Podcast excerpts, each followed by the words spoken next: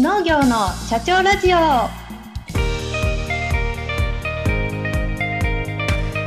この番組は全国で農業の経営をしている方々に農業経営にまつわるあれこれを聞いてみようという番組です。農作業をしながら家事をしながらシチュエーションに合わせて聞いてくださいね。この番組は日本農業法人協会の制作でお送りします。仕事が嫌いな社長。だからできた経営哲学。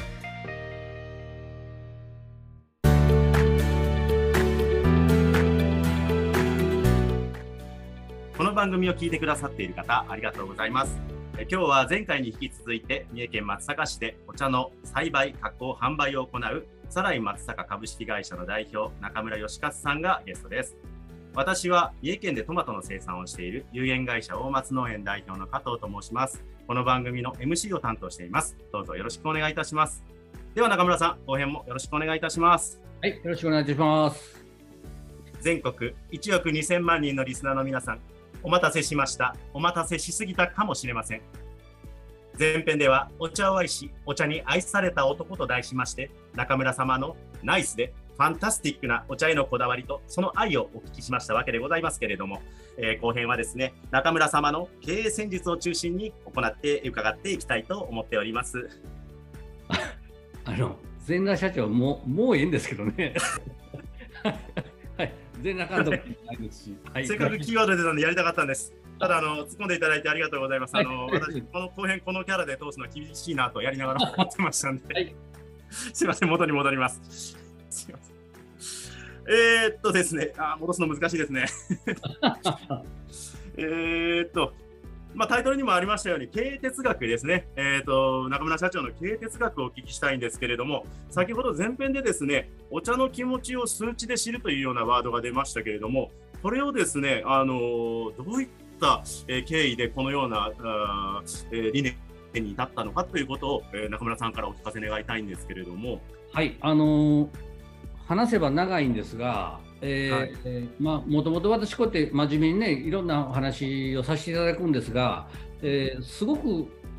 もともとすごく仕事が嫌いな若者で、昔から。とにかく仕事するのが嫌いで、親と一緒にまあ仕事してた時からもでも、あのなんでこんな仕事せなあかんねんと、うん。えーなんでこの仕事は必要なんや、なんでこの肥料は、なんで、えーこんなに量やらなあかんねん。もう半分でええやないか。とか言いながら、常に文句ばっかり言いながらね、ずーっと、まあ、若い頃から仕事をしてきたんです。で、はい。いっぱいサボりましたし、うん。一回逃げましたし、あのー来たんですけれども、うん。でそこからスタートして今になってきたからとにかく意味のない作業はしたくないんです。はい、嫌いだから。はいで、あのー先ほど、まあ、前編で言いましたが意味のある管理をしていきたいって言いましたがここへつながっていくんですが、はい。あのー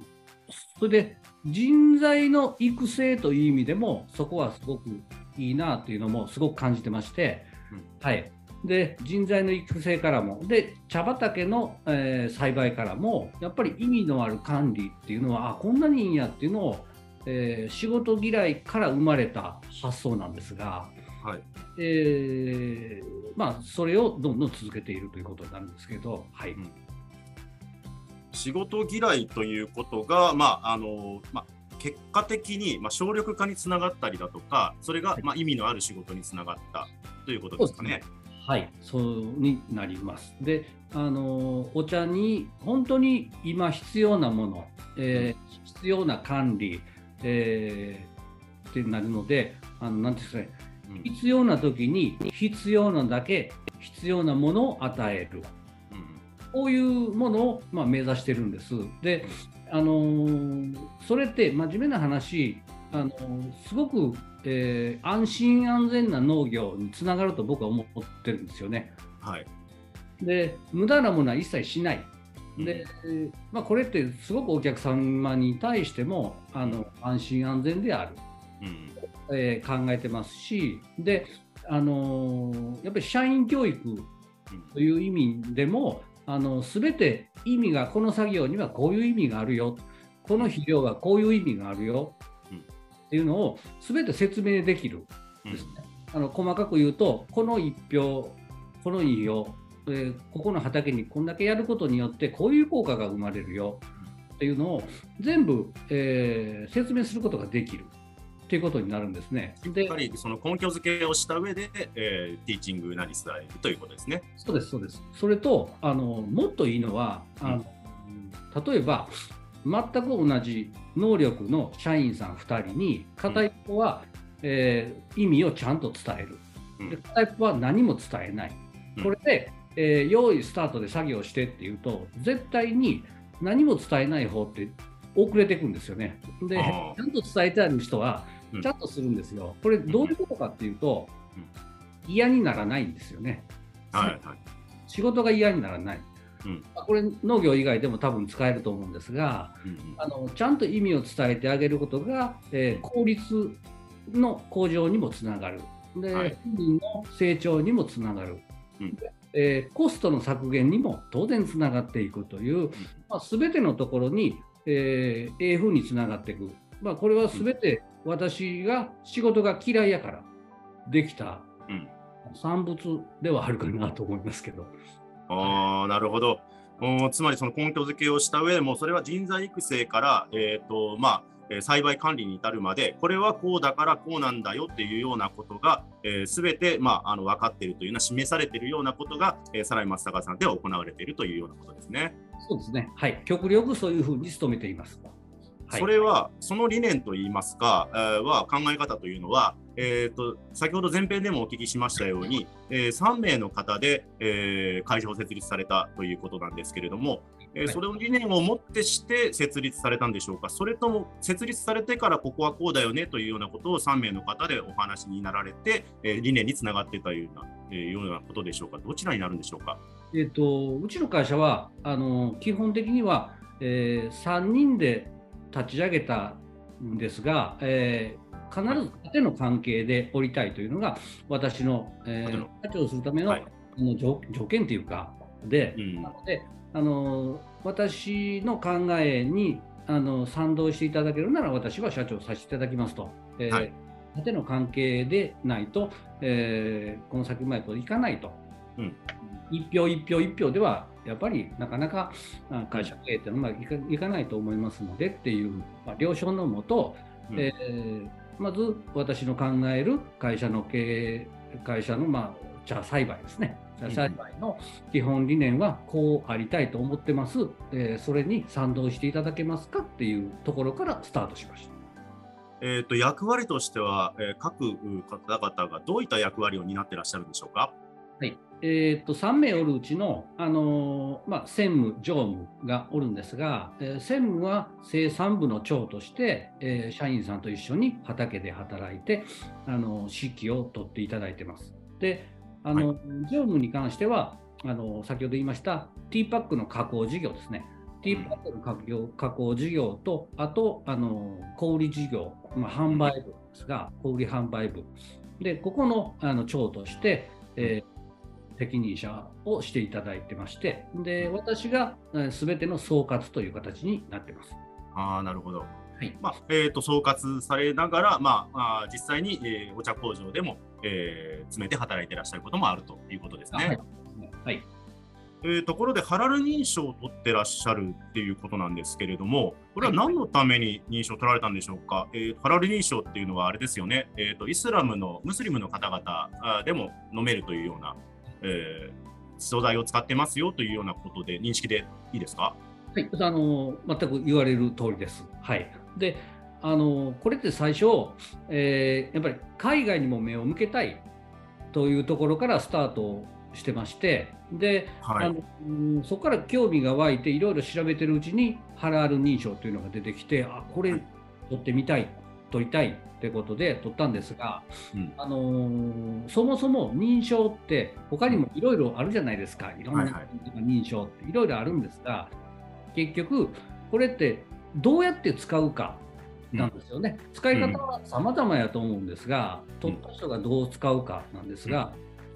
あのまずはハラル認証、海外にお茶を売るため、うん、よく言われるのが、えー、これ取ったら、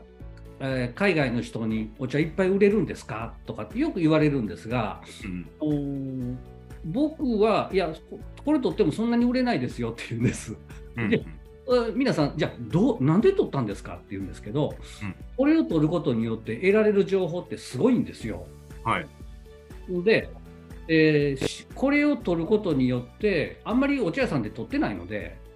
はい、あの取ってる、これを取ってる、だから、えー、教えてくださいって言われて、向こうから情報が集まってくる場合も多々あったりとか、はいはい、で海外には売れなくても、あの国内で、えーまあ、小売店舗さん、東京なんかの小売店舗さんで、えー、ハラル認証のお茶が売りたいんですと、うんうん、で突然電話かかってくることもあったりするんですよね。そうすると、はい、あ分かりました、説明しますって言って、まあ、電話で5分、10分喋れば大体いいんですが、私は、はい、いや、あの分かりました、じゃあ、いついつ伺いますと。うん、って言うて、はい、ね、そうすると、えー、5分、10分ではなく、やっぱり1時間お話しすることができますし、うん、そこから、えー、新しい営業につながったりとか、あなるほど。えー、営業の小さななんていうか隙間っていうか窓口、うんうんね、入り出す一歩みたいな形にもなるんですね。そうですね。にもなりますしあのそれによって知り合える方も増えるっていう、はい、いろんな、まあ、物事は使い方なので、うん、どう使うかですね。でまあ海外にも当然売りに行ったこともありますので。あそうなんですね、うん、はいどうですか？海外でお茶は売れるんですか？難しかったですね。はい、あのシンガポールの方に、もう6回、7回ぐらい、3年間ずっと通ってですね、はいはい、であまあ、展示会なんかはまあもちろんですが、展示会、出店、あと、えー、あのスーパーのしあの試飲販売みたいな、ね、はいはい、そんなとこでもう地道な、うん、うん活動したりとか、あと飲食店さんを回って、えー、はい、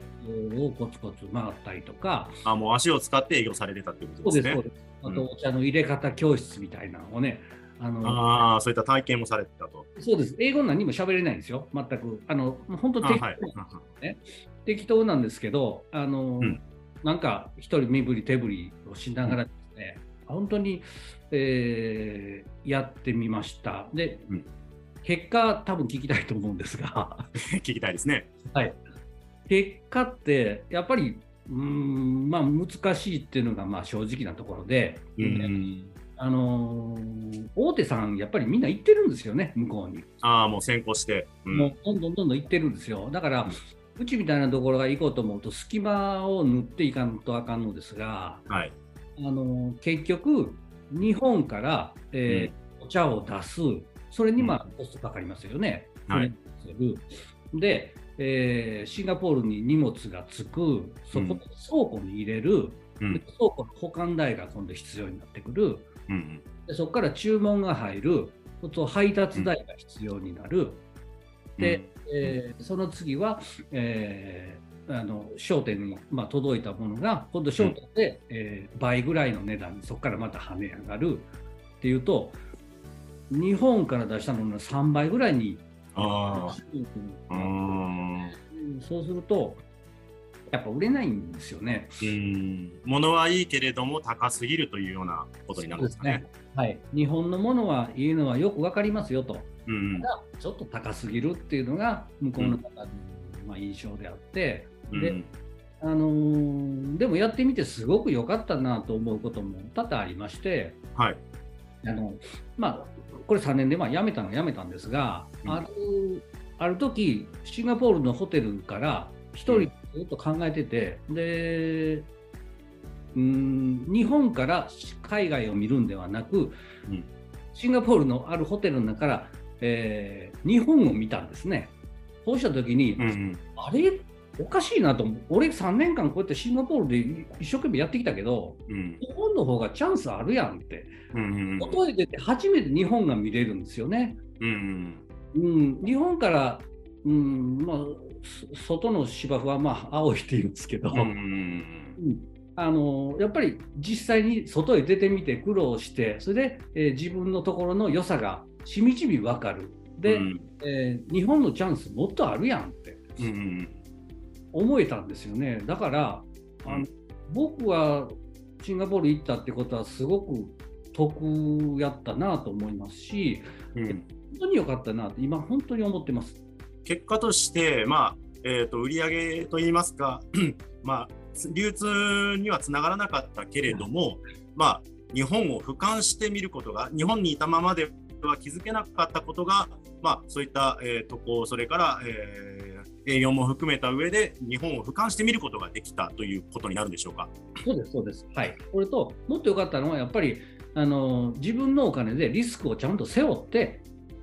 海外に行った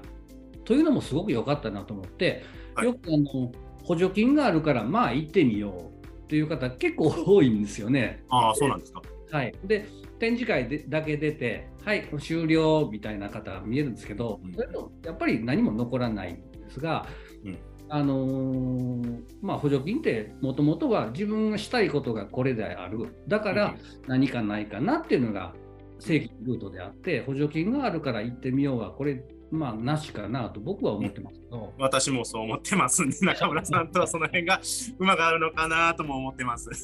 はい、なので、やっぱりリスクを背負ってやったからこそ、えー、自分に、まあ、メリットがあったというのが、私の、まあ、経験で得たものですかね。はい、はい、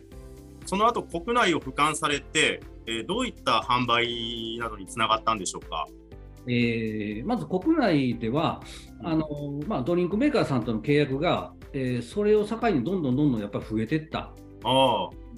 ありますし、はい、あとは、えーまあ、日本の、うんまあ、商社さんなり商社さんなりい。ろんな販売のところに、はい、えー、置いていただくっていうのが、はい、まあ、最近では増えてきててですねあの、はい。まあ、一つ例を挙げると、えーあの米田コーヒーさんで、はい。はい、全国の店舗、大体800店舗ぐらいはあると思うんですが、富田さんってそんなあるんですね。ですね。はい、そこの、まあ、多分半分以上には、うちの、うん、えー、和紅茶ですね、うんうん、和紅茶の商品、えー、伊勢紅茶水木という名前なんですが、はい、その商品が、はい、商品として入れていただいてます。で、はい、あとはあのまあ、お菓子にね、この和紅茶を入れて売り出そうという動きも今のところは、はい、進めてます。あえー、リスナーの皆さん、米田コーヒーさんの半分の店舗では、えー、サライ松坂さんの和紅茶、水木が飲めるということでぜひとも皆さん行っていただきたいと、飲んでいただきたいと思います。えー、それではですね中村さんの、えー、普段の、えー、休日のお話をお聞きしたいんですけれどもこれはあの私もよく知ってまして あのバイクがご趣味ということでですね、まあこれ非常に私もあの中村さんが Facebook に上げられたのを見てバイクいいなと思ってはい、あのずっと追っかけてまして私も、えそれに当てられてのバイク買ったんですけれども、えーえー、半年ばかでですねあの自損事故を起こしまして かみさんにはもう乗ってちゃダメよというような首をさせてましたので 諦めてしまいましたけれども今あの中村さんは、えー、バイクもう何年ぐらい前からですかねバイクに乗られ始めたのは。もう6年ぐらいですかねもうそんな経ちますか。はいはいはい。それぐらい。大型のツーリングバイクですもんね。あそうですね。はいはい。これ一人旅を今されていらっしゃるということでまだ続けてらっしゃるんですよね。はい、あのー、そうです、まあ、仲間と行くこともありますが、はい、北海道行ったり、はい、九州行ったり、四国回ったりっていう、本当にいろんなところを回ってます、本当に、うん、普段の嫌なことを吹き飛ばすかのように、法定速度を守って飛ばしてます。なるほど、しっかり守ってらっしゃるということで、あの私ね、これ、中村バイク買った時に中村さんに、いや、バイク楽しいですねって言って、それで、まあ、仕事終わった後に、それこそね、嫌なことを吹き飛ばすために、ストレス吹き飛ばすために、僕は30分から1時間ぐらいぐるっと回って家に帰るんですよって言ったら、中村さんは、私は2時間乗ってますとおっしゃってましたんで、参りましたと。そんなこともありましたね。えっ、ー、と、まあ、ツーリングなんかに出かけられるということは、えーと、1週間とか、それぐらい行かれるんです、北海道だとそれぐらいかかりますよね。かかりますね、10日間、お10日間、羨ましい。はい、もう、あの本当ありがたいことに、まあ、ええ、2日間、えー行って帰ってきた時に、えうん全く会社からの連絡もなく、あはい、で帰ってきてから何かあったって言ってもいや別にってみんな言うし。ーえ俺って必要な人間なんやろかってすごい不安になるぐらい やったんですーが必要ですって。そうなんですかね。はいまあ、でなるほど、そありがたいこ、あの、10日間、まあ、会社を開けていても、まあ、それでも、あの、従業員の皆様が、えー社長に相談することもなく、えー回してくださっているというようなことですかね。はい、本当にあのありがたいことだと思います。まあ、あのこういう形って、えーなんていうんですかね、社長業をさせていただけるっていうのはすごくありがたいことで、はい。あの個人でやってた時って、うん一人でこう駆けずり回って、うんあの先のことも考える暇もなく、はい。あの本当に本当に日々のことに追われながらやってたっていうことはあるんですが、はい。社員さん、パートさん、まあ、みんなが一生懸命動いてくれることによって、えー自分の時間が取れるようになる、それで、えーそうするとあの、明日の会社の姿とか、はい。うんこのこの先どうしていったらいいとか、まあ、あーあとは、まあ、社員さんにどうどうしていってあげるのが一番幸せなのかとか、すごくいろんなことが、えー落ち着いて考えられる環境がなんかできたなぁと思ってます。なので、うん。すごくまあ、うーんこの環境を作ったのは、まあ、私っていうか、まあ、私なんですが、はい。皆さんのまあ力を借りてね、すごくええ方向に向かってるなっていうのは感じますし、うん。あのえーまあ、一つ例を挙げるんですが、とある、えー同業者の、県外の同業者の社長さんとお話ししたときにですね、うん。あのまあ、その社長さんも、えー社員さんと毎日、えー畑に出て一生懸命働いて見えたそうなんです。うんえーある時その社長さん、体を壊されて、うんで仕事ができなくなって、はい。で外に出れなくなったと。うん。で、しょうがないので、まあ、事務所で仕事をし始めたら、うん。不思議と売り上げが伸び始めたらしいんです。はい。これで、え、どうして？っていうと、うん。社長業するようになったんですね。うん。うん。現場を任せ、人に任せる。で、自分ができるのは何かって考えて、お客様に連絡するとか、えー売るためにはどうしたらいいかっていう手法を考えるとか、本当の社長業ができるようになったと。そしたら、不思議と売り上げが伸びた。俺は今まで何をしてたんだろうって言われうん。あ僕もそれは、ああ、そうなんやっていうことをすごくまあ、あの感心して聞いたんですが、まあ、体を、ね、悪くしたのっていうのはすごくまあ残念なことなんですがうん。やはりうーん農業の世界でも社長業をするのってすごく大事なんだなと、うん、いうのを今つくづく感じてます。おかげで、まあね、旅もできますし、か、まあ、自分の、まあ、あの、なんていうんですかね、えー生活の充実、うんクオリティオブライフ の部分にもつながって、向上にもつながったということですね。あの、お仕事だけでなくということですね。はいそれがまた循環されて、えー会社に還元されるというような、いい気分で、まあ、会社に、えー出社できるというようなことにつながっているんだろうと思います。私も、えーいずれはそうなりたいなと思っております。はいえー最後にですね、えーこれをお聞きしたいと思います。農業の社長、経営の極意とは？農業農地をつなぐための会社として立ち上がったのでやっぱりぶれないことかなと思います。はいあのまあ、やっていく中でいろんな壁にもぶち当たったりするんですが、えーこの会社を、えー次の代また次の代にどうやってつなげていくのかこの農地をどうやってつなげていくのかというのが、えー、サライ松坂のあの大大前提の目標でありますので、あのーまあ、お金儲けも当然したいですけど、お金もいっぱい欲しいんですけど、あのーそうじゃなく、えーうちの会社の大前提に向かってするには、今どうあるべきなのかっていうのを、やっぱり常に考えて行動するっていうのが、私の社長業かなと思ってます。中村さん、本日はどうもありがとうございました。はい、ありがとうございました。